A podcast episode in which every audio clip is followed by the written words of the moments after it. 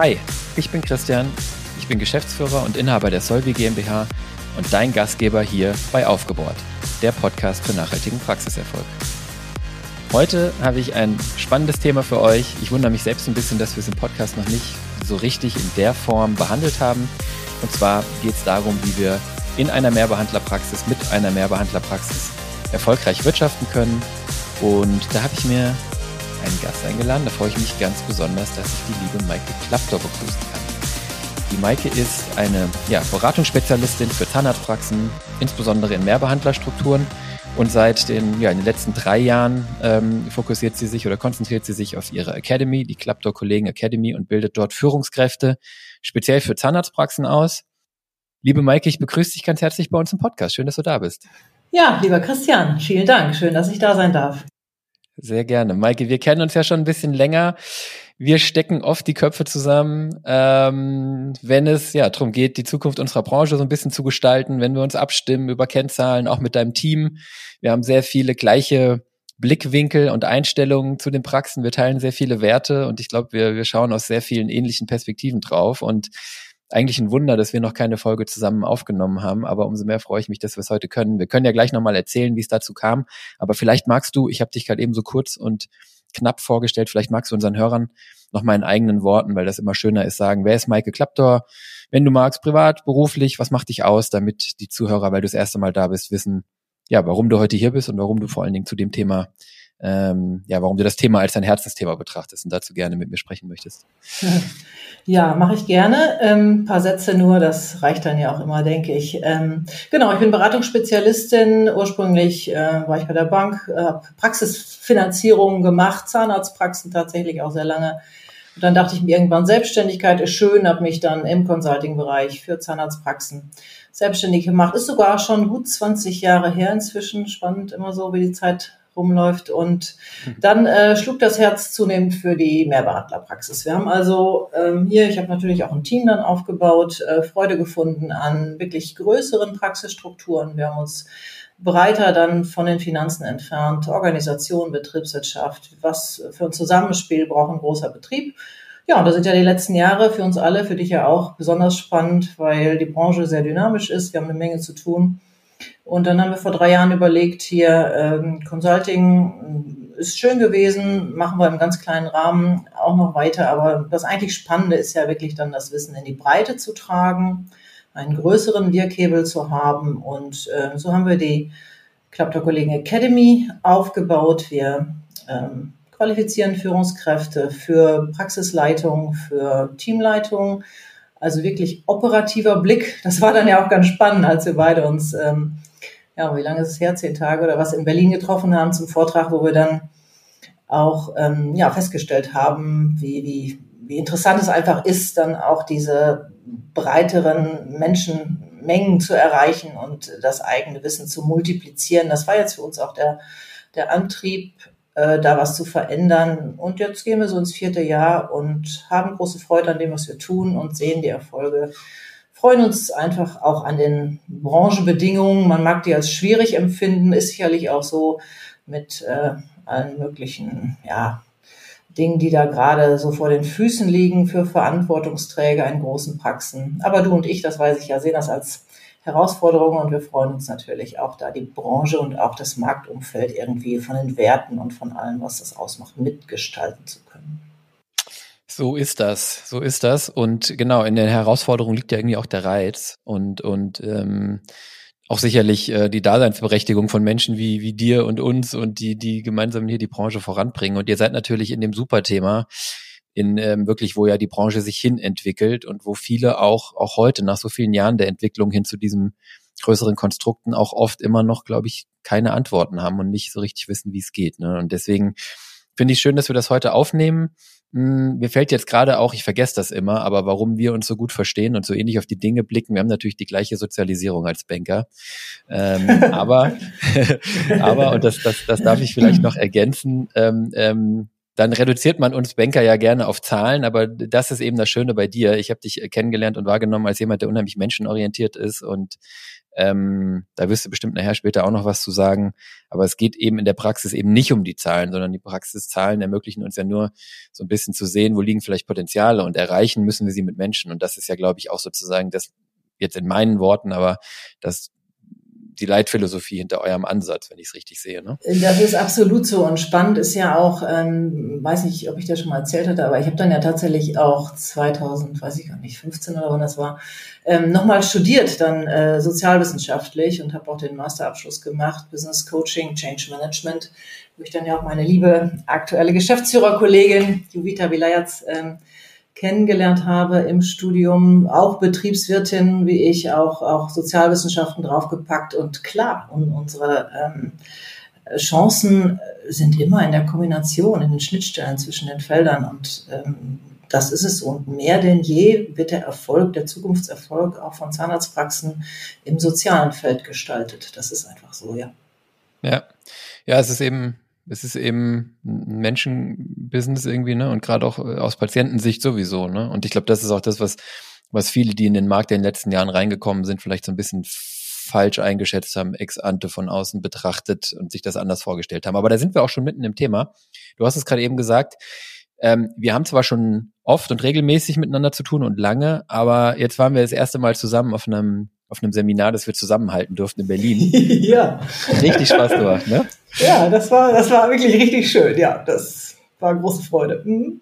Da kam uns ja auch so ein bisschen die Idee zum Thema. Wir haben gesagt, wir wollen auf jeden Fall einen Podcast zusammen aufnehmen. Und wir wussten auch schon vorher, in welchem Themenbereich, aber ich glaube in Berlin und dann im Nachgang nochmal kamst du nochmal auch und hast gesagt, eigentlich ist es völlig klar. Eigentlich müssen wir wirklich dazu aufnehmen, weil wir dort ähm, einen Vortrag halten durften vor einer ähm, ja eben vor, vor Praxen, die, die, die eben in Mehrbehandlerpraxen sind. Und ich weiß nicht, wie du es wahrgenommen hast, aber es gab da ja ähm, sehr viel spannende Resonanz im Raum, ja, und, und auch unterschiedliche Herausforderungen. Es waren ja auch unterschiedliche Größen und man konnte es, finde ich, vor Ort so ein bisschen greifen, ähm, dass man also, ähm, ja, wie du es gesagt hast, unterschiedliche Erfolgsrezepte in unterschiedlichen Größen hat und ähm, und die ähm, Unterschiedlichkeit, glaube ich, nicht, nicht immer jedem in jedem Zeitpunkt klar ist, zumal die Grenzen zwischen groß und klein ja auch fließend sind. Ne? Ähm, ja, lass uns ja. doch da einsteigen. Ja. ja, ja, genau. Äh, das ist so. Und äh, das war für uns äh, alle, glaube ich, auch wieder gut spürbar dort. Was, was waren rund 40 Zahnärzte waren, glaube ich, im Raum, ne? Zahnärzte und Zahnärztinnen. Ich meine, es wäre so mhm. ungefähr 40 mhm. gewesen. Und ja, tatsächlich in allen Praxisgrößen. Ne? Also an, an der Stelle schon ein inhomogenes äh, Feld und ähm, da konnten wir durchaus in den Pausengesprächen, das wird ja auch so gegangen sein, nochmal die unterschiedlichen Perspektiven aufnehmen. Und ähm, ja, was, was klar ist, und das ist ja das, was wir auch ähm, ihr genauso wie wir im Laufe der Jahre immer weiter auch als Muster herausgelesen haben und erkennen, dass eben die große Zahnarztpraxis äh, ganz anders zum Erfolg kommt als die kleinere. Ne? Also die Mehrwandlerpraxis mit fünf angestellten Zahnärzten äh, darf völlig anders zum Erfolg geführt werden als der Inhaber, Inhaberin fokussierte Betrieb mit, mit äh, zehn Leuten. So ist es. Mhm. Dann lass uns doch an der Stelle jetzt direkt ins Thema springen. Ich sage jetzt einfach mal, wir fangen ja ganz High Level an. Was sind denn, was sind denn aus deiner Sicht die zentralen Unterschiede? Also wo, wo verlaufen vielleicht so, äh, so, so, so Demarkationslinien? Ähm, ich, wir haben es gesagt, dass alles sozusagen alles nicht schwarz und nicht weiß. Man kann nicht sagen, ab X Mitarbeiter ist das so, das ist klar. Ne? Aber wo muss ich denn als Inhaber, wenn ich jetzt zuhöre, als Inhaberin, wo muss ich denn vielleicht aufpassen? Wo verschieben sich Dinge und was sind denn die wesentlichen Dinge, die sich verschieben und die sich unterscheiden? Ja, das ist ja ganz spannend, komplexes Feld. Und wir kennen ja alle so diese Praxisgrößen, über die du ja auch ähm, in, in Berlin nochmal zahlenmäßig sehr interessant berichtet hast.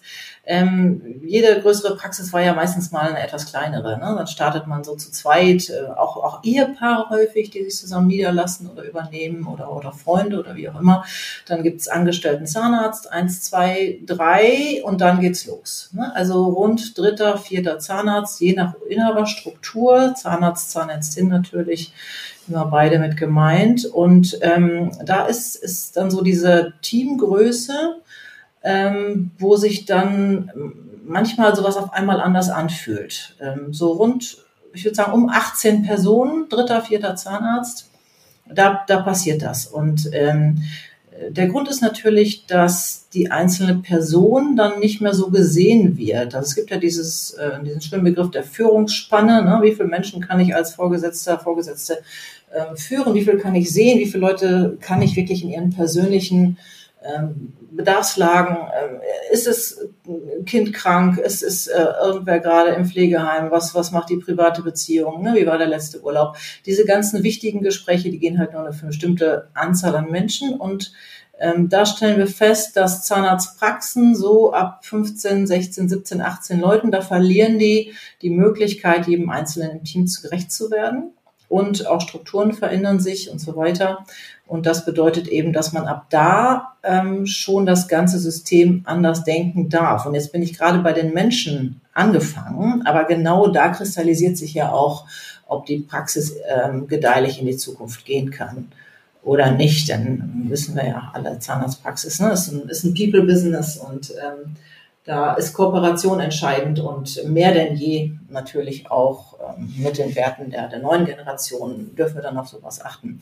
Das heißt, ähm, da, das ist so die, die, die Linie, von der du mhm, gerade mhm. sprachst. Das ist eine ganz, ganz wichtige, mm, glaube ich, ein ganz wichtiger Punkt, den ich nochmal unterstreichen möchte, weil es manchmal auch die Wiederholung macht. Viele von unseren Zuhörern sind es von uns jetzt gewohnt, dass man alles optimieren kann und dass vieles eine Frage des Systems und der Prozesse und der Strukturen ist und das kennt man auch aus den Behandlungsabläufen. Aber du sagst jetzt im Prinzip, und das unterschreibe ich 100 Prozent, hier, weil es um Menschen geht und nicht mehr um Prozesse und Dinge, die wir in Kästchen packen können, ist das aufgrund der Führungsspannen unter anderem so, dass man, dass man das im Prinzip alleine gar nicht mehr auflösen kann, weil man so viele Informationen und Bedürfnisse über so viele Menschen hinweg da müsste man schon begnadet sein, wenn man das irgendwie noch für 10, 15 oder 20 könnte. Ne? Und dann ja. kann man wahrscheinlich nicht mehr behandeln an irgendeinem Punkt. Das hat man, hat man schon das nächste Problem. Aber das sozusagen wirklich eine Sache, die ja auch aus aus, ähm, aus, der, aus allen Branchen, allen Industrien bekannt ist und wo man, wo man wirklich fast nichts dran ändern kann. Ne? Und ich glaube, man, man spricht sogar davon, dass, dass sogar diese Führungsspannen fast runtergehen, weil ja weil ja Arbeitnehmer heutzutage, das ist ja, glaube ich, auch eine Erfahrung, die viele machen, weil Arbeitnehmer heutzutage mehr Führung erwarten und mehr Präsenz erwarten und mehr Interesse erwarten, ähm, als das vielleicht vor 10 oder 20 oder 30 Jahren Ja, das ist absolut so. Und der ähm, äh, Klebstoff, der ja ähm, auch das Praxisteam zusammenhält, der wirklich auch dafür sorgt, dass die Menschen morgens gerne zur Arbeit kommen und auch gerne bleiben, der dafür sorgt, dass auch lange Verweildauern in der Praxis, ne, als auch als, als BWL-Kennzahl jetzt einfach mal, dass die die möglich werden, ähm, das entsteht genau an der Stelle. Werde ich gesehen? Werde ich in meinen Talenten erkannt?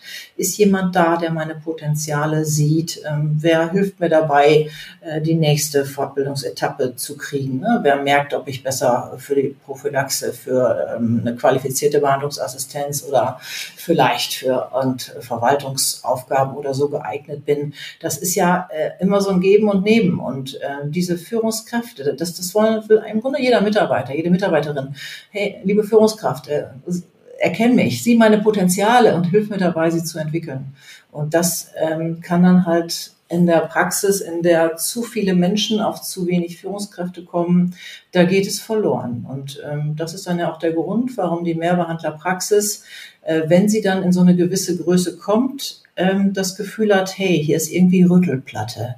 Die Leute mhm. verändern sich irgendwie, es ist in der Pause anders, der Alltag hat sich, hat sich früher anders angefühlt, ähm, Krankenstände steigen möglicherweise, Fluktuation steigt. Also ähm, jetzt in diesem Modell, was wir dazu entwickelt haben, ist es schon so, dass wir das das Stadium Rüttelplatte nennen. Und da ist ähm, schon was in der Beratung, das, äh, glaube ich, macht ihr genauso wie wir. Interessiert mich gleich nochmal, wie, wie ihr das angeht. Jedenfalls, wir sind da schon sehr klar. Also, dass wir sagen, hey, bleib entweder wirklich diszipliniert, und das hat was mit Disziplin zu tun, bleib diszipliniert unterhalb dieser Grenze, wo du wirklich noch ohne zweite Führungsebene auskommst, wo du selber noch jeden ausreichend sehen kannst. Ähm, oder wenn du denkst, hey, ich will hier einfach doch die große Praxis, aus welchen Gründen auch immer, wobei die Gründe soll, darf man auch klar haben, kann man vielleicht gleich auch nochmal drüber reden, dann geh kraftvoll rüber, weil dann hast du einfach das Investment in, in Overhead, in Teamleitungspositionen, in ähm, weitergehende Strukturen, die du festlegen darfst und so weiter. Das heißt, du hast einen Kostenapparat, den du dann aufbaust und der ähm, lohnt sich wirtschaftlich nur dann, wenn man dann auch nicht bei 20 Leuten verharrt, sondern wirklich auf äh, 30 und mehr geht. Ne? Also dieses, diese unternehmerische Weichenstellung, die finde ich schon wichtig. Wie denkst du dazu? Ja, ähm, ich sehe es genauso und, und ähm, ich weiß nicht, ob du das kennst. Manchmal weiß man das aus der eigenen Beratung und vergisst aber durchaus, dass das für einen selber auch gilt. Du hast mir gerade echt nochmal einen spannenden Impuls gegeben. Weißt du, wie viele Leute wir bei Solvi momentan sind? Wir sind gerade 14. Ähm, und ich ja, kann es ja. ganz weit hinten schon. Ich du hast doch deine Schwester, die ist doch auch noch da. Ja, ja aber ich spüre das Rütteln schon ganz leicht. Also das mir vielen Dank nochmal für den Impuls. Nee, also ähm, tatsächlich so bewusst bin ich dir wirklich sehr dankbar, habe ich es noch nicht betrachtet, aber ich würde den Ansatz 100 Prozent unterschreiben. Und ähm, wir sehen das ja regelmäßig, wenn es schief geht und deswegen kann man das gar nicht genug betonen. Man will das manchmal vorher nicht glauben. Man, man ist so in der Kraft, man hat eine Praxis, die super dasteht und es, und es hat ja nicht geschadet, den 11., den 12., den 14. dazu zu nehmen und man, man kann es ja gar nicht glauben, dass es dann wirklich ab dem 15., 16. oder 20. auf einmal ein Problem sein soll. Ja, ja und vor allem wie Schalter umlegen, ne? das kommt ja manchmal genau. über Nacht. Das ist äh, schon interessant, dass das ähm, auf einmal so da ist. Also dass das äh, ist manchmal spontan und krabbelt nicht so über ein halbes Jahr ran, sondern ist auf einmal so ein Gefühl, das ist dann da. Schon interessant. Das ist dann da. Mhm. Und, und manchmal verstärkt sich das ja auch. Wenn eine geht, geht noch eine. Wenn eine schwanger wird, wird noch eine schwanger. Das kennen wir auch alles. Und das sehen wir dann in, naja, und manchmal ist es Zufall und manchmal ist es aber auch latente Unzufriedenheit, die dann an irgendeinem Schwellenwert irgendwie, ne? So, und das sehen wir in Pepito, das sehen wir in Solvi Control, das sehen wir in der täglichen Beratung, dass das, genau wie du sagst, so explosionsartig manchmal kommt. Und dieser Bindungsaspekt ist halt wichtig, weil das, glaube ich, auch mehr als früher. Ich sage es euch ganz ehrlich, die Mitarbeiter bei meinem Papa vor 30 Jahren in der Praxis, ey, pff, die waren das nicht gewohnt, dass sie viel Ansprache kriegen. Die waren froh, dass sie, die hatten über, überwiegend einen Migrationshintergrund. Die waren froh, dass sie in Deutschland einen Beruf hatten. Mein Papa war ein netter Chef, der hat die gut bezahlt und das hat er regelmäßig gemacht und das hat damals gereicht. Aber diese weichen Faktoren, die Bindung, das hast du angesprochen, ähm, die wird immer wichtiger und äh, dann ist halt katastrophal, wenn ich neue dazu hole und mir das Kernteam, den ich den Erfolg zu verdanken habe, dann irgendwann so ein bisschen wegbricht. Ne? Und vielleicht, weil du gerade eben sagtest, Diana und ich, wir sind zu zweit, jetzt mal auf die Praxis bezogen.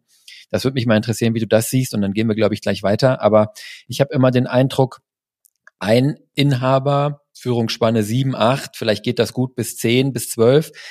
Ich habe aber nicht den Eindruck, wenn es zwei sind, dass das notwendigerweise verdoppelbar ist in, also zumindest ist die Grundvoraussetzung, dass die sehr gut abgestimmt sind in der Art und Weise, wie sie das machen, dass die vielleicht auch eine Aufteilung haben, wer wen führt und dass die auf jeden Fall gleiche Werte und eine gleiche Philosophie teilen, weil sonst habe ich das auch schon oft erlebt, dass es dann eben auch mit zwei oder drei Inhabern eben ähm, trotzdem Rüttelplatte gibt, auch schon bei kleineren Größen. Genau, kann ich absolut unterstreichen, haben wir auch äh, im Laufe der Jahre so beobachtet. Äh, manchmal läuft es mit Eheleuten auch gerade zu zweit äh, sehr gut, manchmal auch sehr schlecht, aber manchmal eben auch sehr gut, wo dann äh, zum Beispiel ne, eine macht dies, der andere macht das, ähm, geht auch unter nicht verwandten Praxispartnern. Ich glaube, nee, wo ich so drüber nachdenke, es ist, es ist ein gemischtes Bild und entscheidend ist die Frage, sind wir eben in derselben Wertehaltung unterwegs als mhm. Inhaber?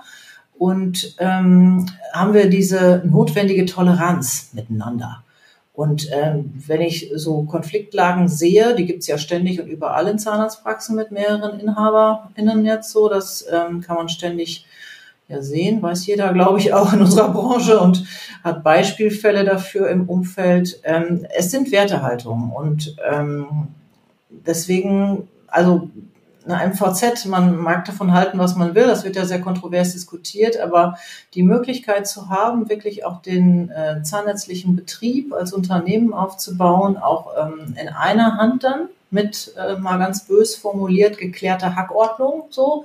Ähm, das hat schon auch viele Vorteile. Und wenn man sich dann vorstellt, dass ja in manchen Praxen auch äh, Aufgaben, die sehr gut vom Praxismanagement erledigt werden könnten, vielleicht sogar auch besser als vom zahnärztlichen Inhaber oder Inhaberin, dass die mhm. dann aber tatsächlich Zahnarztaufgabe sind, ähm, mit der entsprechenden Konsequenz, dass dann ja auch kurative Zeiten wegfallen oder gekürzt werden oder wie auch immer. Da haben wir auch dann direkt im Grunde ein Preisschild hinter, wenn wir mal so wollen. Ne?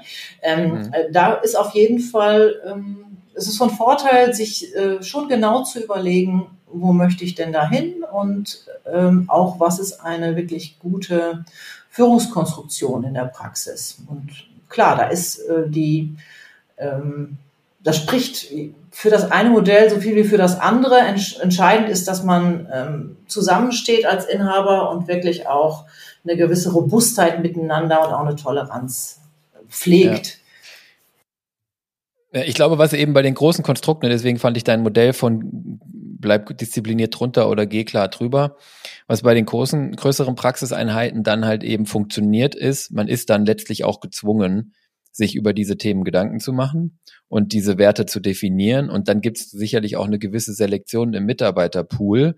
Es kann ja keiner in meiner Praxis eine leitende Aufgabe haben, der die Werte von meiner, meiner, meinem MVZ oder meiner großen Praxis eben nicht mitträgt.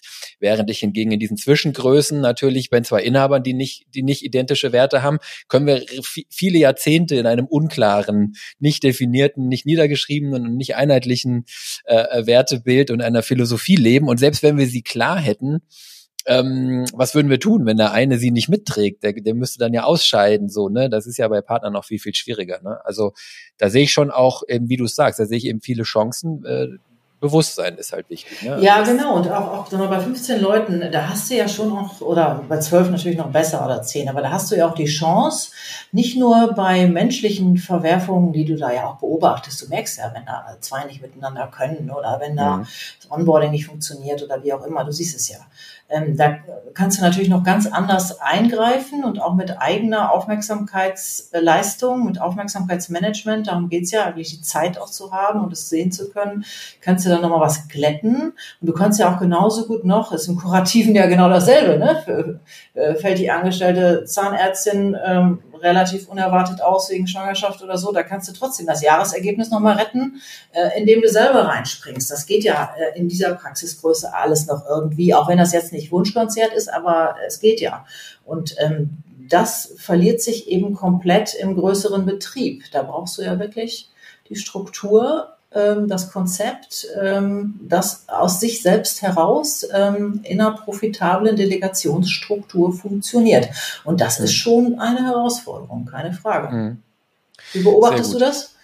Ja, ähm, nee, äh, da stimme ich zu und ähm, sozusagen, das erlebe ich ja auch immer wieder, kennst du bestimmt auch, die Bereitschaft ähm, der Zahnärztinnen und Zahnärzte äh, zur Selbstausbeutung. Jetzt, die ist ja meistens grenzenlos, leider. Ne? Und, und genau wie du sagst, in der kleinen Praxis kann ich dann mit den Karren leider oder zum Glück dann oft noch aus dem, aus dem Dreck ziehen, sag ich mal so genau wie du sagst, äh, sobald das, sobald das Ding eine gewisse Größe hat, da kann ich, da, da, da kann ich dann selber einfach, habe ich nicht mehr genug Kraft. Da kann ich, das kann ich mit meiner eigenen Behandlungszeit dann nicht mehr retten. Ne? Aber jetzt sagst du, ja, nee, ja, eine ganz, ganz kurz, das will ich, weil wir gerade diese schöne, wir sind ja beide auch betriebswirtschaftlich hoch interessiert und auch aktiv. Und da ist doch diese schöne Kennzahl, Christian, diese Delegationsquote, weil die ja. hat auch so ein bisschen Disziplinierungs Funktion. Wenn man wirklich dann mal misst, ne, wie viel Honorar ähm, geht denn auf, weil du sagtest Selbstausbeutung, ne? Tendenz mhm. zur Selbstausbeutung ist grenzenlos und so.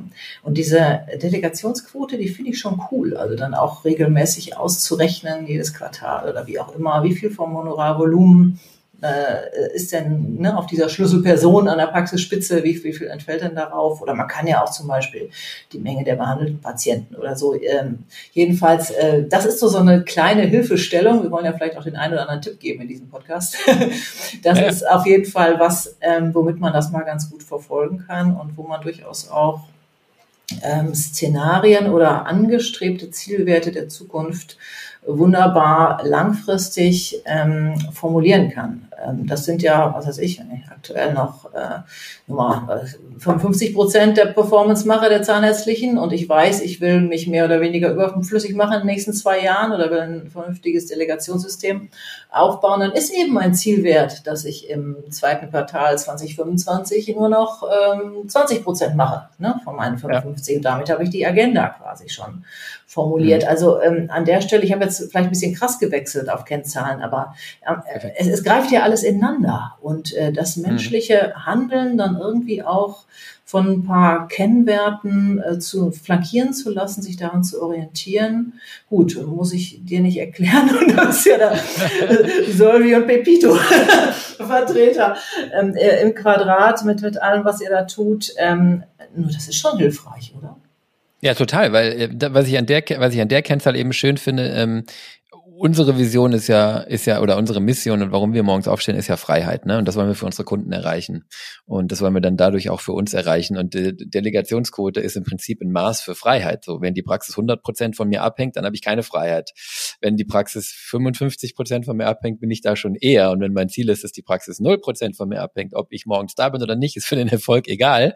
Das wäre sozusagen das höchste Maß der Freiheit. Das ist sicherlich auch ein Kontinuum, dass man irgendwie ein Prozess, äh, auf dem man da unterwegs ist. Aber ich weiß, dass das viele unserer unserer Kunden interessiert und äh, ich sag mal, der Weg in so eine große Praxis, den geht man ja auch meistens unter, unter anderem deswegen, weil man eben sagt, ich möchte da was schaffen, wo meine eigene Leistung nicht mehr so entscheidend ist. Das Verrückte ist, wenn ich dann reingucke, sehe ich regelmäßig Praxen mit 15, 18, 25 oder 26 Zimmern, wo der oder die zwei, drei, vier, fünf Inhaber trotzdem regelmäßig 50, 60 Prozent der Umsätze noch machen. Und da reden wir noch nicht mal von den Gewinnen. Da sieht es meistens mindestens genauso und oft noch viel, viel schlimmer aus. Ja. ja, deswegen ist ja auch die spannende Frage, die stelle ich auch immer gerne. Hey, warum willst du die große Praxis? Ne? Was, mhm. was, was ist deine Antriebsfeder? Was, was ist das? Und dann sind die Antworten ja auch ganz cool. Ja, wirst du wahrscheinlich auch machen. Da sind die Antworten ja auch cool. Und dann ähm, ist ja manchmal so eine, so eine kurze Sekunde des Innehaltens und dann ähm, manchmal muss man auch nochmal nachfragen, ne? weil, weil erst so eine komische Antwort kommt und dann, dann es ja los. So, ah, ich will doch schon irgendwie die größte Praxis im Landkreis haben oder ich will eigentlich den ganzen Tag nur noch implantieren und das geht nur, wenn auch eben das entsprechende Patientenvolumen da ist. Oder das habe ich auch mal gehört, das war interessant. Ich finde das ganz cool, wenn ich von einem Standort zum anderen fahren kann, wenn ich dann so unterwegs bin. Das gibt mir so das Unternehmergefühl. Oder ich habe einfach Lust auf Entrepreneurship. Ne? Das gibt's ja. ja auch. Also ähm, ich finde schon, dass die Klarheit, und da sind wir beim Thema Selbstreflexion, was du eben auch schon mal kurz angerissen hast, so die Klarheit über die eigene Motivationslage, die ist schon mal auch, ähm, die macht robust dann für die Phase, wenn es ein bisschen schwieriger wird, oder? Ja, absolut. Das ist eigentlich auch der Startpunkt für alles, weil solange ich die nicht habe, weiß ich ja letztlich auch gar nicht, wohin, wohin ich mit meiner großen Praxis will. Ich meine, oft habe ich das Problem, dass es vielleicht gar nicht mein Ziel ist, das ich hier verfolge, sondern ich verfolge das Ziel anderer. Also ich sehe einen Zahnarzt, der sechs Standorte hat und dann wäre ich auch gern so. Unter Umständen ist es gar nicht mein Ziel so, aber wenn es mein Ziel ist und ich weiß, wohin, dann ist ja eben, ne, dann ist ja eben genau die Frage so, der, der Implantologe, den du eben äh, sozusagen exemplarisch genannt hast, der für den ist die Delegationsquote vielleicht gar nicht so wichtig. Der, der gerne von Standort zu Standort fährt und schaut, ob alles okay ist, der sollte im Idealfall gar nicht mehr behandeln, aber dafür muss er eben die Praxis haben. Und da kommen wir doch vielleicht, ist das ein guter Punkt, um, um das Thema mal zu switchen. Ich glaube, wir haben jetzt gut aufgezeigt, wo ist die Herausforderung? Und ich fand es wirklich wichtig, das einmal wirklich in der Tiefe nochmal zu erwähnen, weil man es einfach immer wieder blind reinrennt. Und ich jetzt ja eben auch sozusagen bei Solvi fast. Ne? Ähm, und ähm, jetzt, ist, jetzt ist die Frage so, ähm, okay, ab einer gewissen Größe geht es nicht mehr so, wie es vorher ging. Wir haben jetzt diese Größe, glaube ich, ganz gut eingeordnet. Wir haben gesagt, warum das so ist. Wir haben gesagt, ähm, wir haben jetzt schon mal eine Kennzahl diskutiert. Wir sammeln bestimmt im weiteren Podcast-Verlauf noch ein paar mehr ein. Was ist denn sozusagen der Lösungsansatz? Was ist denn das, was, was ich dann tun muss, wenn ich über diese, wenn ich sage, jawohl, ich gehe deutlich über diese Größe hinaus, ich bleibe nicht bewusst drunter. Was sind die Dinge, die Strukturen, die Prozesse, die Sachen, die ich angehen muss und die ich grundlegend anders machen muss? Ja, also zunächst mal Mindset haben wir gerade gesagt, klarer Entschluss, äh, nicht einfach in die Größe reinschlittern, sondern wirklich die bewusste Entscheidung zu treffen. So, ne? Das setzen ja. wir jetzt mal voraus. So. Ähm, und dann ist, es sind im Grunde drei Bereiche. Also ähm, du hast den Bereich der Führung, Selbstführung, Fremdführung. Das ähm, mhm. brauchst ein Führungskonzept, du brauchst Teamleiter, ähm, da brauchst eben dann auch die entsprechende Struktur, um genau das, was wir eingangs gesagt haben. Jeder hat seinen persönlichen Ansprechpartner, die Koordinationssteuerungsfunktionen, die reichen tatsächlich bis ins letzte Glied und so. Das ist Führung. Ähm, gerade schon im Halbsatz war es gerade schon drin. Praxisstrukturen, Also wirklich therapeutische Standards zum Beispiel. Was passiert mit dem Neupatient 01? Wie ist das bei uns definiert? Kleine Praxis kann machen, was sie will. Wenn ich heute Lust habe auf einen CMD-Kurzbefund, mache ich ihn. Habe ich keine Lust, mache ich nicht. Ähm, will ich die PZR mal äh, ansprechen, mache ich es. Äh, Habe ich keine Lust, mache ich es nicht. In der großen Praxis funktioniert es nicht mehr. Also wir brauchen einheitliche therapeutische Standards, damit die Behandlungsvorbereitung entsprechend ähm, funktionieren kann, damit die Assistenzen wissen, was zu tun ist. Ähm, bedeutet auch für den Inhaber, die Inhaberin, da wird es manchmal ein bisschen schwierig, aber das, äh, wenn man das bespricht, dann, dann wird das verstanden. Vorbildfunktion, ne? also ähm, wenn ich selber ganz gerne mal eine Füllung mit Mehrkosten äh, verschenke, dann ähm, darf ich mich nicht wundern, wenn andere auch anfangen, die zu verschenken und wenn alle irgendwann mal ein bisschen verschenken und so, nur mal als Beispiel. Also es braucht da ähm, klare Richtlinien für, was machen wir an zahnärztlicher Therapie. Ähm, machen wir die ZE-Planung schon bevor ähm, Karies entzündungsfrei oder machen wir es erst nachher und so. Also diese ganzen Festlegungen. Und ähm, dann braucht man natürlich auch eine Idee für die Ressourcensteuerung. Wer assistiert bei wem zum Beispiel? Ne? Also wenn morgens alle kommen und keiner weiß, bei wem bin ich denn jetzt, in welchem Zimmer und so. Und jeder muss erstmal lange überlegen, dann werden wertvolle Zeiten, wertvolle Energie wird verschenkt. Ähm, also an der Stelle eine starke Struktur. Ähm, klare Dienstpläne und alles, ähm, was dann dazu führt, dass die Menschen sofort ähm, auch im Grunde für die Praxis effizient sein können.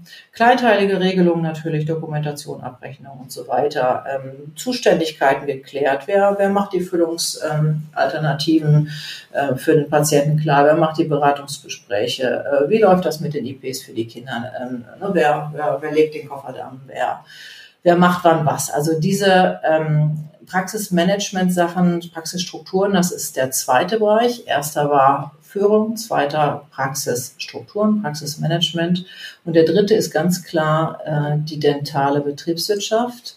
Während man in der kleineren Praxis ja noch so schön mit diesem, was man, so macht die sicherlich auch, dieses Management bei Kontoauszug ist dann ja immer so ein schönes Wort, ne? Management bei Kontoauszug. Also die kleine Praxis läuft ja einfach irgendwie. Ne? Die ist ähm, die ist auch irgendwo fehlertolerant und man kann selber mit, mit der ähm, extra Einsatz auch alles wieder rausreißen und so. Also das ähm, ähm, ist auch alles kein ein ganzer Selbstläufer mehr, aber ähm, es, es läuft im Grunde schon in allermeisten Praxen ähm, sehr, sehr gut. Und diese Toleranz äh, ist dann in der größeren Praxis weg.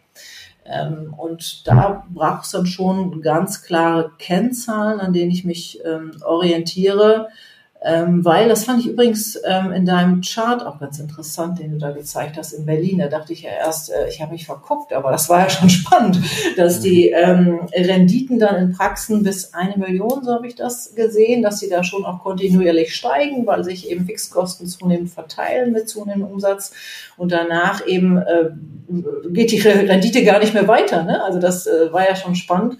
Und äh, genau an der Stelle, wenn man da Sachen anders macht, äh, kann man dafür sorgen, dass auch in der größeren Praxis angemessene Renditen erreicht werden. Nur dafür brauche ich natürlich die entsprechenden Kennwerte, an denen ich mich orientiere. Wir beobachten schon, dass da oft äh, noch so ein Vakuum ist. Also dass das Bewusstsein für die Notwendigkeit von BWL durchaus da ist, aber äh, was muss ich denn jetzt konkret machen? Das, das ist dann die Frage, die ähm, häufig noch so diffuse Antworten hat oder auch gar keine Antworten. Oder wo man sich dann auch an ähm, Sachen orientiert wie Personalkostenquote oder Umsatzrendite in Prozent oder so. Das sind dann ähm, die Kennziffern, mit denen ich in der großen Praxis nur noch sehr wenig anfangen kann. Ja, also soweit so die, die Beantwortung deiner Frage. Also die drei Bereiche sind es. Ne? Management, mhm. also Strukturen, Management, dann Führung in allen Facetten und dann die dentale Betriebswirtschaft. Mhm. Okay, dann lass uns doch dann nochmal kurz in jedes kurz reingehen. Also Führung ähm, ist ja was, was ich in der kleinen Praxis nicht in dem Umfang brauche, ist auch ja definitiv was, korrigiere mich, aber was ja, sagen wir mal, jetzt nicht unbedingt jedem in die Wiege gelegt ist. Es gibt natürlich Menschen, die können, denen fallen soziale Situationen leichter und Menschen, denen fällt es schwerer. Das ist ja auch nur ein Aspekt von Führung. Ähm, aber es ist letztlich ja auch ein Handwerk. Ne? Das heißt, ähm, ich würde daraus ableiten, aber sag mal, wie du das siehst, hier ist ja sozusagen, bevor ich mich da rein begebe, eigentlich eine Handlungsaufforderung an mich im Sinne von, ich muss da vorbereitet reingehen und nicht Stahlhelm auf und wird schon gut gehen. Ja, also Führung, Selbstführung bedeutet viel Training, viel Beschäftigung, viel Reflexion.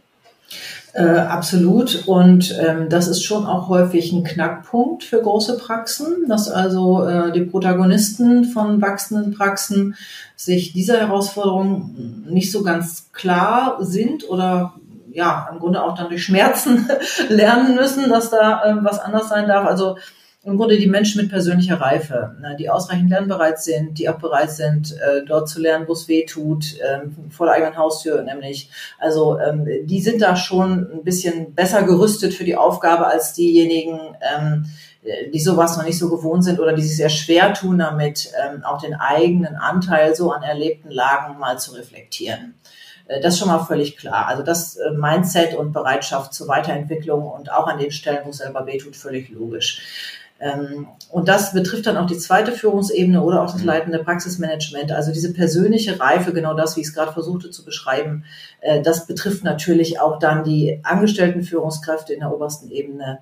Ähm, die brauchen wir da schon, sonst, sonst wird die Luft ein bisschen dünn. Und ähm, das äh, nächste ist dann, oder in dem Zusammenhang, wenn wirklich wenn Praxisinhaber, Praxisinhaberinnen wüssten, wie riesig der Anteil der Führungsqualifikationen am Praxisgewinn ist, am Praxisgewinnpotenzial. Äh, das Thema wäre viel populärer. Es wäre viel populärer. Ähm, gleichzeitig beobachte ich schon auch ähm, in unseren Praxisleitungskursen immer wieder, dass ähm, genau dieses hier ähm, so gerne weggewischt wird, ne? dass man das so als äh, weiches Ding äh, oft noch so, so weg, wegdrückt. Und ähm, äh, das finde ich interessant zu beobachten. Hm, ich habe da versucht, so eine Analogie zu bilden. Wenn der Patient kommt und hat eine Lücke, dann äh, will der auch äh, im Grunde, dass die Ästhetik wieder stimmt, ne? dass das Lücke zu, Zähne schön und so.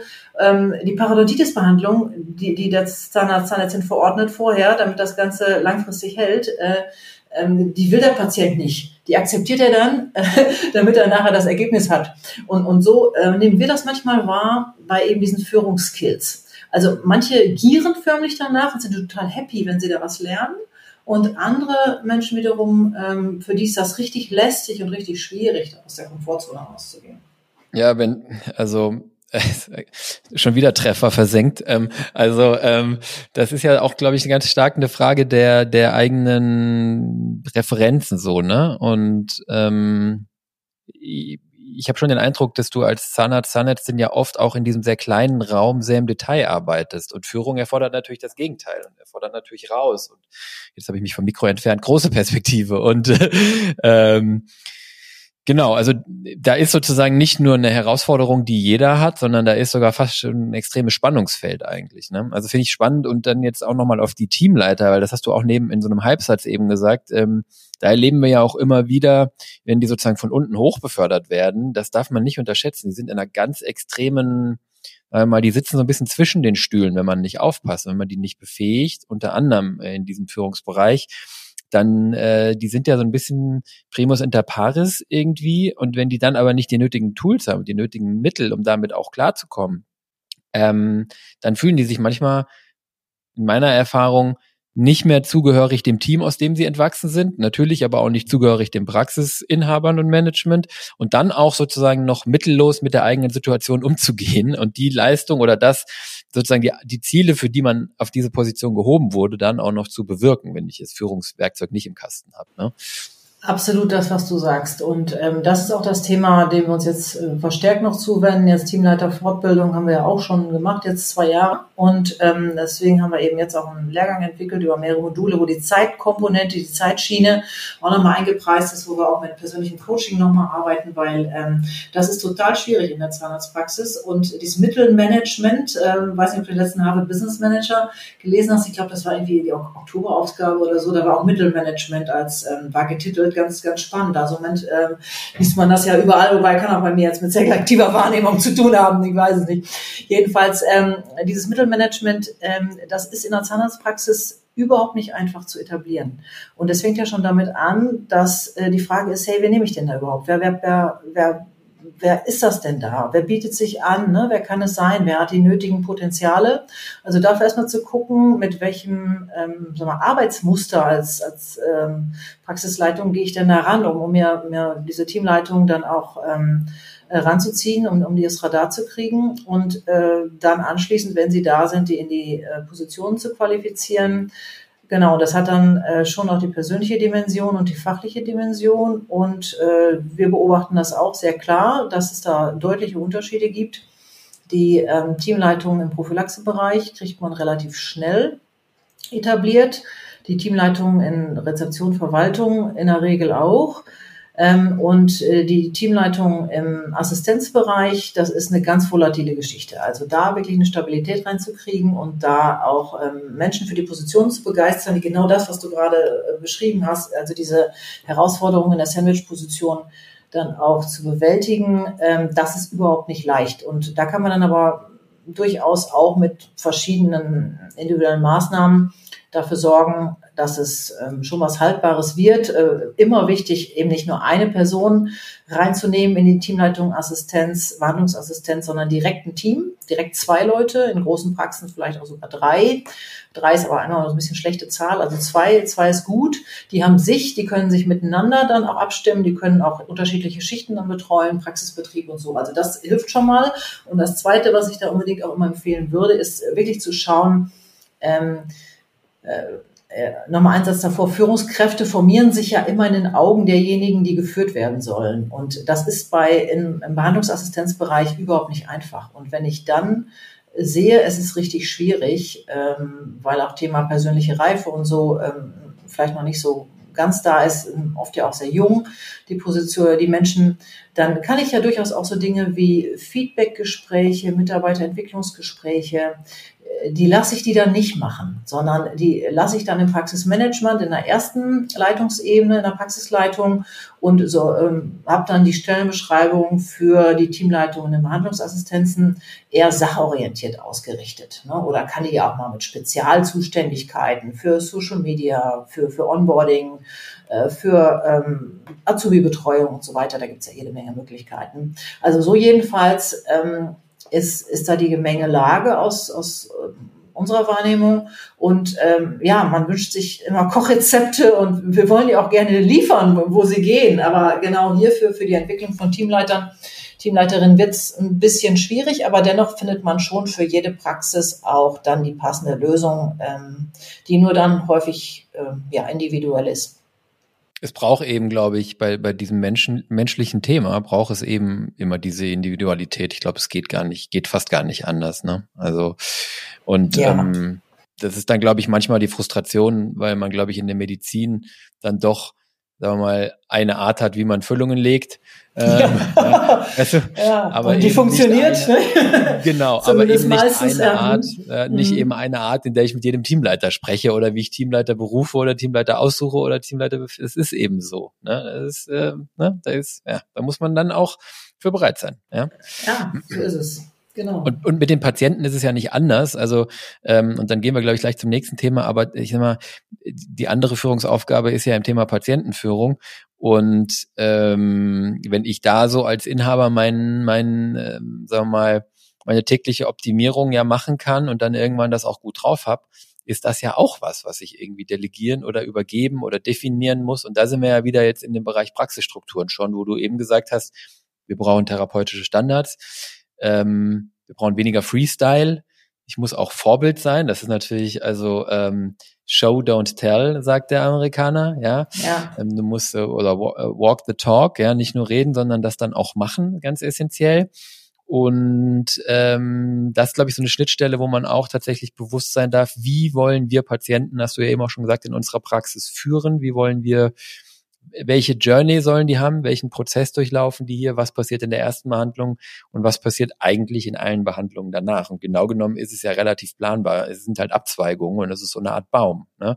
Nur, dass ich das so aus der Hüfte in der kleinen Praxis alleine mache und hier jetzt auf einmal dazu, dazu gezwungen bin, das festzulegen und aufzuschreiben. Ja, und ähm, es ist so, ähm, du brauchst da eben auch, ähm, ich meine, du weißt das, ne? Also man braucht, man braucht da eben auch ähm, ähm, schon eine gewisse, gewisse Präzision. Also du hast nicht wie in der kleineren Praxis diese Toleranzspielräume, weil die hohe Fixkostenlastigkeit der Mehrbehandlerpraxis, äh, Personalkostenquoten, auch wenn die jetzt äh, für eine Steuerung nicht, nicht dienen, erstmal so als grobe Quote, aber ähm, dennoch mit Personalkostenquoten von über 50 Prozent ist, ist man da ja meistens unterwegs. Ähm, da ist immer das, ähm, die Spanne zum Geldverdienen, äh, die wird deutlich kleiner. Und deswegen ist schon das Bewusstsein für Zeit, Zeit ist wertvoll, die Zeit, wo eben alles parat steht, Patienten sind da, ähm, die Behandlungsassistenzen sind da, idealerweise die Stellen alle besetzt. Ähm, alles ist on fire. Und ähm, dann ist dieses Bewusstsein schon wichtig. Da dürfen jetzt auch Leistungen kommen. Ne? Also da brauchen wir jetzt auch wirklich äh, eine Produktivität, die ähm, dazu führt, dass wir am Ende alle miteinander auch die notwendige Rendite haben. Und ähm, das ist, glaube ich, auch manchmal noch so ähm, das, was ein bisschen schwerfällt. Wirklich diese ähm, ja, es ist, ist eine gewisse Härte, die damit auch verbunden ist. Da hat man wenig Spielraum. Also was an Behandlungszeit eingetragen ist, das darf schon auch mit Behandlung und abrechnungsfähigen Leistungen gefüllt werden. Und ähm, die Rendite entsteht ja immer, ähm, die richtig spannende Rendite entsteht ja auf der Einnahmenseite. Und da ist es eben dann schon auch ein Unterschied, ob der Honorarstundensatz bei 280 Euro liegt oder bei 320, weil die Skalierungseffekte über die Stunden, über die Anzahl von Behandlern, die sind einfach riesig. Und diesen Mechanismus, und damit kommen wir im Grunde ja auch zur, zur Betriebswirtschaft an der ganzen Geschichte, und diesen Mechanismus zu verstehen, auch tatsächlich die Wertschöpfung in der Zahnarztpraxis, in der großen Zahnarztpraxis zu verstehen, und dann nach dem Verständnis dann auch zu lenken und zu steuern, da liegt auf jeden Fall auch ähm, ein ganz gewaltiger Wirkhebel, um dann tatsächlich in der großen Struktur auch angemessene Erträge zu erwirtschaften. Also es ist überhaupt nicht leicht, in der großen Praxisstruktur angemessene Erträge zu erwirtschaften. Oder wie ist deine, deine Beobachtung dazu? Du hast ja auch viele Daten, die du da äh, angucken kannst.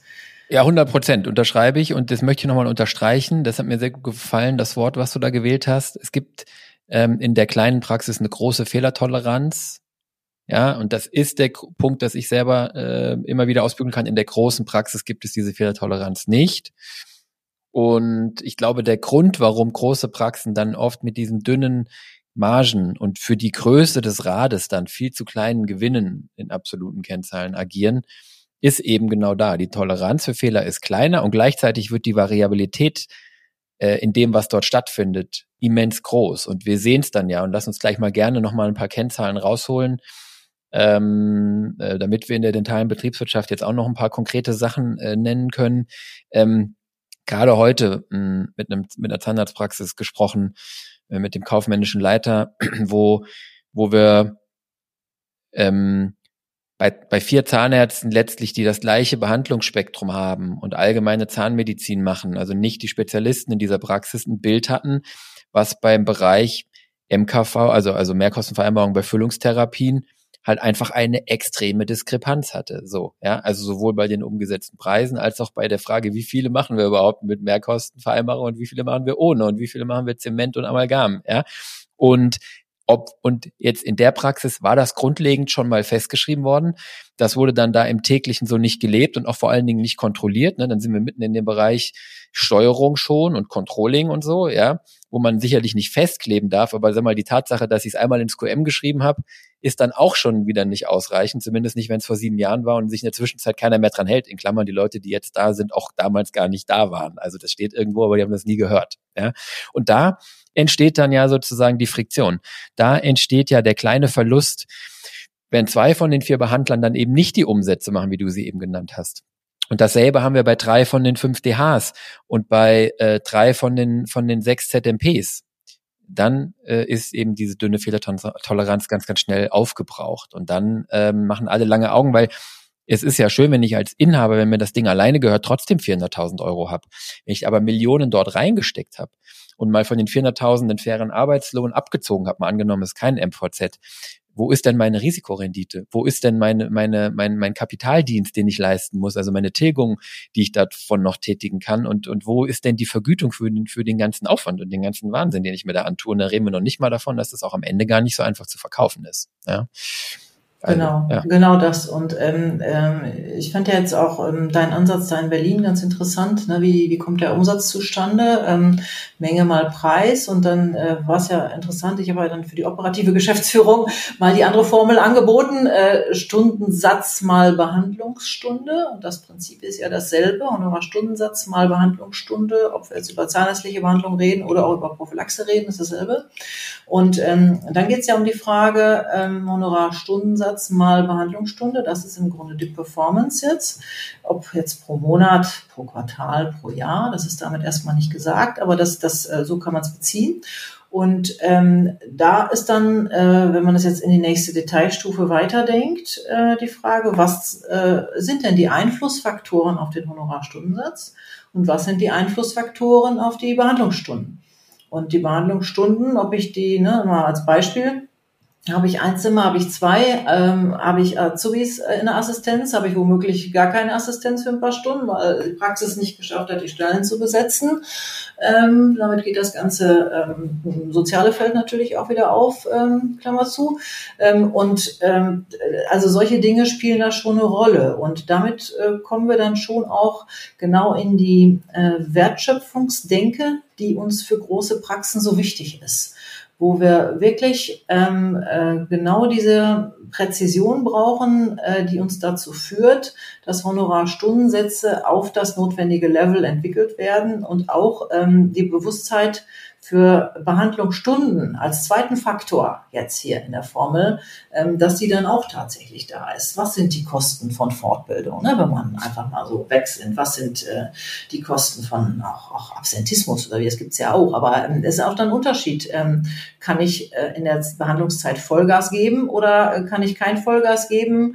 Weil ähm, die Assistenz fehlt, weil der Stuhl kaputt ist, weil der Patient nicht vernünftig aufgeklärt wurde, weil die Patientennachbesetzung nicht geklappt hat, ähm, ähm, weil ähm, was anderes geplant war, als jetzt äh, vorgesehen ist, wie auch immer. Und ähm, an der Stelle ähm, entscheidet sich, ob die Praxis Geld verdient oder nicht. Also wie sind jetzt die Voraussetzungen oder wie ist die das, was das Praxismanagement und was alle Beteiligten dafür tun, damit die Chancen im Honorarstundensatz tatsächlich auch ähm, ergriffen werden. Und ähm, da, damit kommt man dann dem Ganzen auf die Spur. Und wenn wir jetzt mal über Kennzahlen sprechen, konkreter, das sind auf jeden Fall schon zwei sehr wichtige. Wie hoch ist der Honorarstundensatz? Und ähm, was sind die Behandlungsstunden pro Monat, pro Quartal, pro Jahr? Wir empfehlen auch, die sehr genau äh, auf die einzelnen Monate zuzuordnen, damit man sich nicht wundert, oh, warum war der April so schlecht? Ja, vielleicht war der einfach so schlecht, weil so viele Leute Osterurlaub hatten oder so. Also sowas darf einen in der ähm, großen Praxis nicht kalt erwischen. Da darf man schon genau wissen, welche Arbeitstage, welche Stunden habe ich in welchem Monat. Sonst ähm, äh, hat man da ähm, einfach das Rettungsnetz nicht. Und ähm, dann das Zweite ist wirklich zu gucken, wie setzen sich denn die Honorarstundensätze zusammen? Was passiert denn da? Und ähm, da ist jetzt ähm, zum Beispiel auch die Frage, wie viele Patienten habe ich denn so? Ne? Und äh, mit solchen Kennzahlen arbeitet ihr ja auch. Und wenn ich dann weiß, okay, ich brauche für die ähm, allgemeine klassische ähm, Zahnheilkunde, brauche ich für einen normal routinierten Behandler ungefähr 600 Fälle zwischen 550 und 650 Patientenfällen pro Quartal. Und ich messe das aber nie und wundere mich dann, dass da irgendwie die Performance nicht richtig stimmt. Dann kann es daran liegen, dass man entweder zu wenig Patientenzahlen hat auf dem Platz oder man hat zu viel. Jedenfalls beides hat dann äh, die Wirkung, dass der Stundensatz ähm, runtergeht. Ne? Beim einen ist einfach die Auslastung nicht da, beim anderen wird oft nur die oberflächliche Behandlung geschafft und das, was äh, tatsächlich dann werthaltige Zahnheilkunde mit, mit Zahnersatzquote äh, angemessen und so weiter ausmacht, das kann dann nicht mehr stattfinden. Und dieses messbar zu machen äh, und auch tatsächlich regelmäßig zu messen im Rahmen eines festgelegten Konzeptes, das ist schon das, was wir dringend empfehlen, äh, damit auch die Planbarkeit sich ergibt, die man sich für die große Praxis wünscht und was dann im Endergebnis genau das erzeugt, was du gerade ausgeführt hast, dass auch der große Betrieb, in den Millionen investiert wurden, dass er sich auch angemessen rentiert. Und das ist ja nichts Schlimmeres, als wenn man äh, die 5 Millionen Praxis dreht und hat genau die gleichen 400.000 Euro Gewinn, die man in der eine Million Praxis auch schon erreicht hat. Ja, und ähm, äh, unterstreiche ich zu 100 Prozent. Und ähm, insbesondere, das ist interessant, was du eben gesagt hast mit den Patientenzahlen, was ich jetzt oft, ich habe gesagt das im Podcast immer wieder, was wir oft erleben, ist, dass eigentlich in der Tendenz zu viele Patienten da sind. Mhm. Ja, mhm. nach Veröffentlichung kriege ich dann E-Mails von denen, die nicht genug haben, gibt's auch, logisch. Ne? Mhm. Aber überwiegend haben wir doch eher das Problem, dass zu viele Patienten da sind. Und auch das wirklich aus der Beratungspraxis, dann läuft euch das Terminbuch beim angestellten Zahnarzt zum Beispiel mit 01 voll der Honorarstundensatz macht den kompletten äh, Sprung nach unten. Jetzt ist die Frage, gibt es bei den ganzen 01 die der macht, jemand anderen in der Praxis, der dann die daraus folgenden Endos und was weiß ich was machen kann, dann ist vielleicht auch alles gut. Ne? Aber wenn sozusagen das Konzept ist, dass jeder sein, seine Stundensätze erreichen muss und äh, sozusagen jetzt ein Plädoyer für Terminbuchstrukturierung und sich auch darüber Gedanken zu machen, dann können eben zu viele Patienten eben genau wie du es eben gesagt hast, aus dem Grund zum Beispiel ein ganz, ganz großes Problem sein, weil ich gar nicht mehr dazu komme, die ZE-Fälle, die Endos und die einfach auch nur die Füllungen zu machen, die eben so anstehen, zum Beispiel. Ja, äh, gleichzeitig, das, das dürfen wir mal eben ergänzen, ja, das finde ich nochmal wichtig, der Honorarstundensatz, der geht natürlich nie auf jede einzelne Stunde. Ne? Also das erzeugt auch so ein, äh, ein unglückliches ja. Arbeitsverhalten, wenn ich in jeder Behandlungsstunde denke, ich muss jetzt hier meinen Zielwert von 300 Euro erreichen. Also das nochmal wichtig, glaube ich, für alle, die uns zuhören, es ist immer der Monats, äh, der Monats ähm, Slot ist, ist, ein, ist ein guter Zeitraum, die Monatsperiode und natürlich auch der Quartalswert, sodass tatsächlich der Durchschnittswert von dieser Zeit gemessen wird und ähm, nicht die einzelne Zahnarztstunde. Wir brauchen natürlich die 01 und die Beratung, die nicht entsprechend vergütet werden, um dann anschließend den Patienten mit vernünftiger Konzeptzahnheilkunde auch versorgen zu können. Ja. 100 Prozent. Also wahrscheinlich eine der wichtigsten Behandlungen 01 beim Neupatienten, um zu erkennen, was braucht der Patient, was können wir ihm tun. Ja, ähm, genau so ist es. Ähm, aber umso wichtiger eben, dass ich an der Stelle auch einen sagen wir mal, einen strategisch sinnvollen Ansatz habe, weil du hast es eben gesagt, im Prinzip ist es alles sehr gut planbar und ich würde behaupten, es gibt wenig Geschäft, das so gut planbar ist wie Zahnmedizin. Ja. ja, sagen wir mal so, es, es kommt schon auch auf die Zahnmedizin an. Also du hast jetzt, ähm, das wird sich in euren Daten genauso abbilden. Also wenn du jetzt mal ein gewisses Strukturierungspotenzial hast, Kieferorthopädie oder du hast ähm, Kinderzahnheilkunde, da hast du natürlich noch anders die Chance durch organisatorische Brillanz ähm, auch tatsächlich ähm, therapeutische Effizienz zu organisieren. So ähm, in der Erwachsenenzahnheilkunde ist es schon eine größere Herausforderung aufgrund des breiten Spektrums. Ne, das ist schon das, was wir sehr klar beobachten. Das wird bei euch wahrscheinlich nicht anders sein. Und dann auch ähm, dort mit äh, klaren Kennwerten zu arbeiten und auch zu wissen, wie kriege ich denn jetzt tatsächlich äh, die Einflussfaktoren hin. Da ist beispielsweise auch die Behandlungsassistenz äh, ein enormer Honorarstundensatzbooster. Und äh, kann ich jetzt meine Röntgenbilder delegieren, kann ich die Bissflügel delegieren, kann ich den Kofferdamm, äh, die Provis und so weiter, kann ich sie delegieren und schon ins nächste Zimmer? Oder muss ich alles selber machen? Das alleine ist dann ja schon auch ähm, eine Komponente, die wiederum vom Praxismanagement, von der Praxisstruktur und so weiter ähm, vorgegeben wird, womit ich dann Honorarstundensatz erheblichst äh, beeinflusse. Oder habe ich womöglich die Stelle in der Assistenz nicht besetzen können, in der Behandlungsassistenz, weil die Praxis ähm, kulturelle ähm, Defizite hat oder wie auch immer, das ähm, kostet ja auch alles Geld. Ne? Wenn ich vernünftig mit meinen Leuten umgehe, habe die Stellen nicht besetzt, äh, das, das, kostet ja unglaublich viel Geld. Insofern diese Wechselwirkungen zu verstehen und dann tatsächlich auch zu schauen, ähm, ja, was, was kann ich dafür tun, damit alle zufrieden und glücklich und vor allem auch, auch natürlich produktiv im Sinne des Patienten ähm, unterwegs sind, ähm, das ist schon die gewaltige Herausforderung im großen Betrieb, ja. Hm. Absolut. Also ich wollte auch gar nicht sozusagen da sagen, dass das ein, äh, sozusagen jetzt trivial ist, so eine Praxis zu organisieren. ja. Mm, und ich stimme auch dem zu, was du sagst. Mein Ansatz war eher jetzt, wenn ich wenn ich es mal abgrenze zur freien Industrie, wo ich mir ein Produkt überlegen muss, vielleicht etwas erfinden muss, das dann produzieren muss, auf den Markt werfe und dann gucken muss, ob es jemand haben will. Äh, sprechen wir ja hier von von eben zu wenig Zahnärzten für die vorhandenen Patienten auf Bundesebene zumindest und von einer organischen Nachfrage von Konsumenten, also von Patienten, die diese Leistungen in Anspruch nehmen müssen, zumindest einen großen Teil davon, die auch wissen, dass sie das müssen, die auch verstehen, was sie da kriegen und ähm, äh, sozusagen, in, aber also ich sehe es wie du, ne? Und in, äh, worauf ich hinaus wollte, ist in Praxen. Ich habe also relativ wenig Ungewissheit auf der Nachfrageseite, doch überwiegend. Und ich finde dann eben, ähm, wenn ich, ich muss natürlich mich an dem ausrichten, was medizinisch nötig ist. Wenn ich aber mit einer guten Terminbuchstrukturierung ähm, mir als Inhaber zum Beispiel oder als Zahnärzte, die angestellt sind mit entsprechenden Schwerpunkten, meine Zeit nehme, um die Dinge zu tun, die dann eben den Stundensatz auf Monats auf Monatssicht dorthin bringen, wo er sein muss, ne?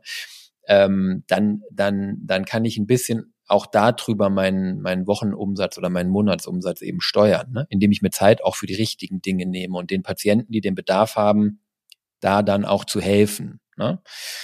Auf jeden ähm, Fall. Und auch, auch so Dinge wie Patientennachbesetzung. Ne? Wie reagiert man auf spontane genau. Absagen? Also quasi diese No-Shows, diese Leerzeiten zu minimieren. Also das ist ja schon auch sehr faszinierend, wenn auch gerade in der Prophylaxe oder im Grunde in der ganzen Praxis, wenn da mit sehr konsequentem Fokus daran gearbeitet wird, mit den entsprechenden Maßnahmen, dann ja. ähm, kann man schon auch alleine damit äh, eine Menge reißen. Aber im Grunde ist es ein Zusammenspiel von ganz vielen Einzelmaßnahmen. Ja, und da sind wir wieder bei den Führungskräften, die ähm, das ganze Konzert dirigieren dürfen und ähm, ja am Ende dafür sorgen, äh, was unten rauskommt. Äh, ne? Wie zufrieden sind die Menschen und was kommt am Ende tatsächlich an Rendite raus? Das ähm, entscheidet sich wirklich auch in, in dem Agieren der Führungskräfte. Ja, und, und, ähm, und da bin ich dir jetzt wirklich auch nochmal sehr dankbar für diese Punkte, weil genau ähm, genau an der Stelle liegt's ja sozusagen, wenn wir in der Prophylaxe, was du sicherlich auch regelmäßig siehst, dann eben nicht die Termine nachbesetzen und dann eben eine Auslastung von 70 oder 75 Prozent haben. Also ich sage immer, ne, nur in drei Vierteln der Stunden, die der Tag sozusagen an Behandlung anbietet, nur ein Po auf dem Stuhl saß, dann ist das eben der Unterschied zwischen wir haben an dem Tag kein Geld in der Prophylaxe verdient oder wir haben an dem Tag überhaupt Geld in der Prophylaxe verdient. So dünn ist da sozusagen die Toleranzschwelle. Ne? Und zu dem Thema Assistenz, ganz, ganz wichtig nochmal das zu sagen, weil ich das mit großer Sorge betrachte, auch in der Branche, dass es so doch Fantasien gibt. Ja, wir machen das jetzt anders. Wir behandeln jetzt ohne Assistenz. Ich hole mir diese Einheiten, wo ich von hinten behandeln kann und dann, ich sage jetzt mal Zitat, komme ich ohne das ganze dusselige Personal aus und dann spare ich mir dieses ganze Führungsthema und überhaupt und Gehaltsverhandlungen und es gibt ja sowieso keine guten Leute mehr und dann mache ich das alles alleine. Ich sag mal, wenn das mein großer Traum und Wunsch ist und mein Persönlichkeitsprofil entspricht, dann ist das vielleicht für mich das Bessere, aber 100 Prozent Zustimmung. Wir werden das ganz extrem in den Behandlerstunden umsetzen sehen, in der Effizienz des Behandlers und man darf mal nicht unterschätzen, was dann daneben auch noch alles irgendwie gemacht werden muss. Zimmer vor- und nachbereiten, Dokumentation und so weiter und so fort. Und das geht eben nur mit Assistenz und dem Team. Ne? Ja, jede Menge. Und du erinnerst dich, wir haben da, ähm, als wir gemeinsam äh, unseren, unseren Auftritt hatten da vor, vor zehn Tagen, äh, wir haben doch gefragt, wer von euch möchte denn gerne ohne Behandlungsassistenz arbeiten? Äh, es kam ja noch nicht mal eine Antwort, es kam ja wirklich nur ein Lachen. So, also das, das war ja so weit weg, äh, zumindest dort in der Gruppe von der, von der, ja, von, von dem, was die Menschen möchten. Insofern mag es Einzelpersonen geben, die sich da vielleicht auch ähm, alleine sehen am Stuhl. Das ist ja auch völlig in Ordnung. Da gibt es ja auch kein richtig und kein falsch. Nur ich glaube, mehrheitlich ähm, ist schon das Bewusstsein da, dass Zahnmedizin Mannschaftssport ist und dass die Behandlungsassistenz eben auch ein ganz wichtiger Teil des, äh, der möglichen Performance ist. Ja, ja, ja ich, ich sag ich sag diese Punkte manchmal gerne, ich, ich wiederhole die manchmal gerne, weil ich schon immer wieder sehe, dass es so eine Fantasie ist, die in der Branche schon herrscht. Und wie gesagt, man kann das machen, man muss dann eben nur wissen, dass es eben auch Konsequenzen hat und nicht damit getan ist, eine andere Behandlungseinheit zu kaufen. Ja. Ja. Schön. Ähm, sag mal, ähm, ich glaube, wir haben jetzt hier auch schon das Thema sehr, sehr gut beleuchtet. Gibt es weitere, also Stundenumsatz, Behandlungsstunden 100 100 Prozent und von da aus geht sozusagen beliebig tief. Das haben wir jetzt, glaube ich, schon an ein paar Beispielen klar gemacht. Gibt es weitere Kennzahlen, wo du sagen würdest, die müssen jetzt, die dürfen jetzt hier auf keinen Fall unerwähnt bleiben oder weitere Konzepte, ähm, Punkte, ja, die dir äh, noch wichtig sind? Ja, vielleicht eins, also Personalkostenquote. Da hatte ich ja eben vor einer Zeit kurz gesagt, wie es nicht funktioniert mit der allgemeinen Quote. Da finden wir es immer ganz gut, wenn man die Personalkostenquote teambezogen ausrechnet dass ich mhm. also weiß, wie hoch ist meine Personalkostenquote im Zahnärzteteam, ne? also Höhe des, der Personalkosten in Summe inklusive Nebenkosten bezogen auf das ähm, Honorar. Dasselbe für die Prophylaxeabteilung. Also das, das ist schon mal ganz gut, wenn man sowas weiß und ähm, wenn man da auch äh, gewisse ja, Zielwerte hat, an denen man sich orientiert. Ähm, sowas finde ich gut. Dann äh, auf jeden Fall auch bei der Gestaltung von Gehältern zu wissen, ähm, der Mindestlohn äh, liegt bei, wo liegt er gerade, 12,50 Euro, glaube ich. In der Gastro gibt's 15 Euro plus Trinkgeld. Ähm, Aldi an der Kasse gibt's 14 Euro und mehr und so. Und dann auch äh, zu wissen, was sind denn tatsächlich die Stundenlöhne meiner Leute, also eine Liste zu machen und ähm, sich zu verabschieden von dem Denken in Bruttogehältern hinzuwenden zu dem Denken in Stundenlöhnen. Das würde ich auf jeden Fall jedem empfehlen und ähm, dann auch dabei die Brille der Mitarbeiter aufzusetzen wir haben jetzt durchaus auch empfohlen, wo noch 13. Gehälter gezahlt werden, darüber nachzudenken, die vielleicht doch auf 12 Gehälter umzustellen. Ähm, und ähm, nur, man muss nicht jede Praxis machen, das ist jetzt nur was, wo man dann schon im Wettbewerb und in der Perspektive, wie was verglichen wird, schon mal wieder ein bisschen äh, besser dasteht, weil häufig äh, das 13. Gehalt einfach da nicht reingerechnet wird, wenn Leute vergleichen und dann äh, Korridore zu bilden, da mal ein bisschen anders zu denken, sich von dem klassischen Tarifvertrag zu lösen, zu schauen, ähm, wie, wie kann ich denn, ne, also unsere Vor Idee war dann mal Einsteiger, Routinier, äh, Experte, dass man mal so in anderen Kategorien denkt und äh, dort auch vielleicht entsprechende Gehaltsmodelle äh, entwickelt für die Praxis mit, also Stundenlohn basiert auch mal schaut überhaupt, was ist denn los in meinem ähm, eigenen Team? Habe ich da vielleicht welche, die völlig gleich sind in ihrer Leistung und in ihrem Zuständigkeitsbereich, wo die eine vielleicht 17 Euro kriegt und die andere 21. Das passiert oft äh, bei welchen langjährigen Kräften, wo die Gehälter nicht angepasst wurden. Ähm, das passiert bei Teilzeit und Vollzeit. Das Teilzeit werden oft besser bezahlt als Vollzeitkräfte, weil man einfach diesen Wahrnehmungs ähm, Effekt hat. Äh, für, sieht so klein aus bei der Teilzeitkraft und dann äh, zahlt man schon mal ein bisschen mehr. Also sowas äh, finde ich nochmal richtig wichtig. Und dann, das ist jetzt keine Kennzahl, aber auch ein ganz wichtiger Satz. Das Geld wird einfach in der Routine verdient. Eine Praxis braucht Innovation, sie braucht Weiterentwicklung.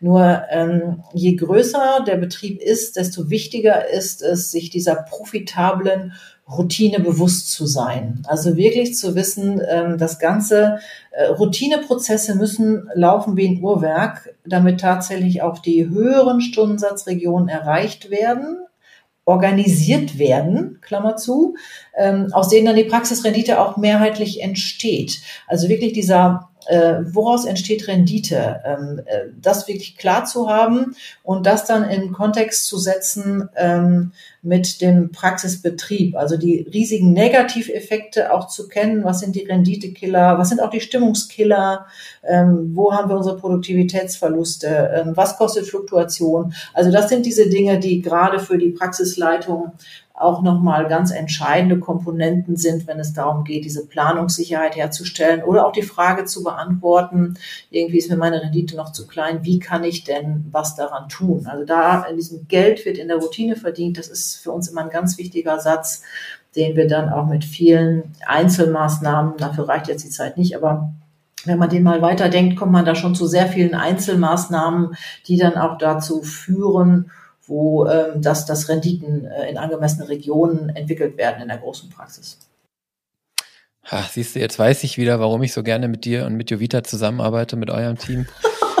Weil ich könnte jetzt einfach sagen, ja, sehe ich alles genauso. Ähm, das ist wunderbar und das zeigt, glaube ich, auch den Zuhörern, wenn hier zwei Leute, die viele, viele Praxen sehen, äh, das Gleiche erzählen, dann haben wir es uns nicht ausgedacht, äh, Maike, sondern dann ist es, dann ist es, ja, ich meine, man muss es ja sagen, es gibt ja auch viele Leute in der Branche, die anderes erzählen, ne? Also, aber ich bin da felsenfest von überzeugt. Äh, ja, Christian, und eins ist mal klar, wir wissen, wir wissen beide, ähm, der Erfolg in der Zahnarztpraxis, der entsteht mit Menschen. Ne? Und ja. ähm, äh, das ist ja das, was ich an euch einfach auch so schätze, dass ihr genau diesen Blick auf die Menschen, wir können die Zahnarztpraxis nicht mit dem Taschenrechner führen. Es geht um Menschen.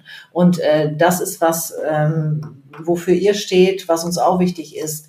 Und dann nochmal klar zu haben, äh, dass absolut gute Kultur, menschenorientierte Führung, angemessene Gehälter, das geht alles. Das geht auch in Zeiten von Budgetierung und Kostendruck. Das geht alles.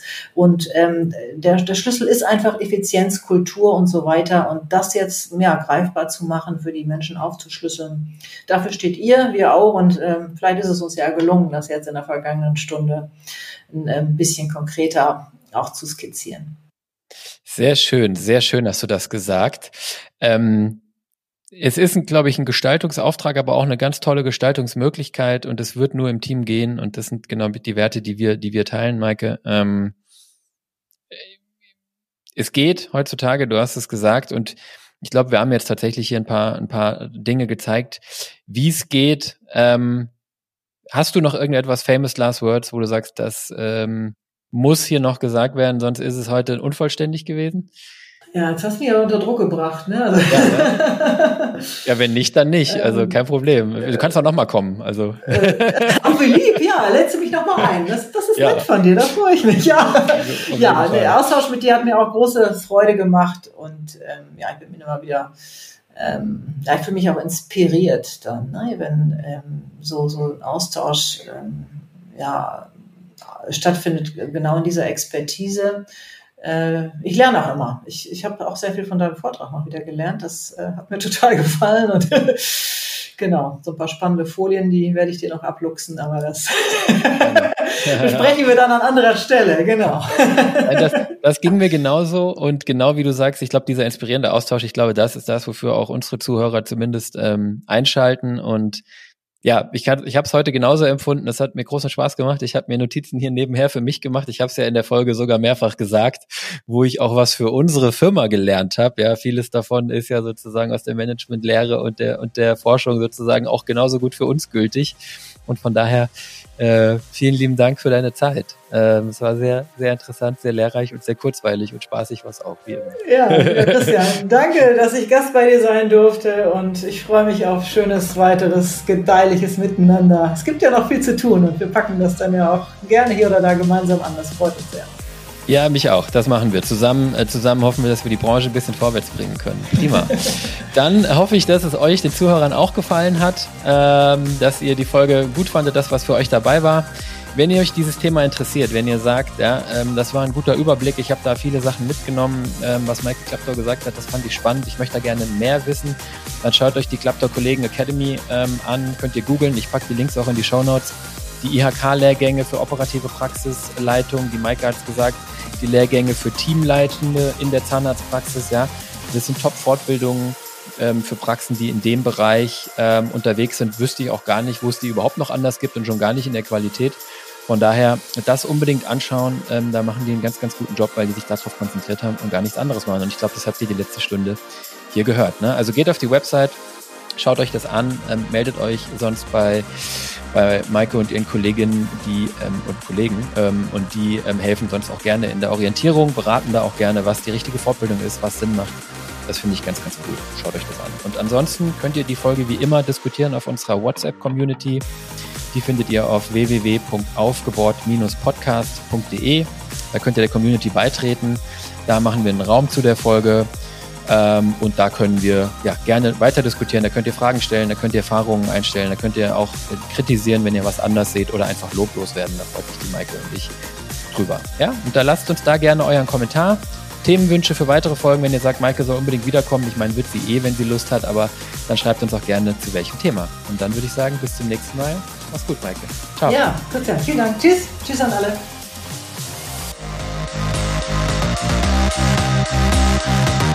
We'll be right back.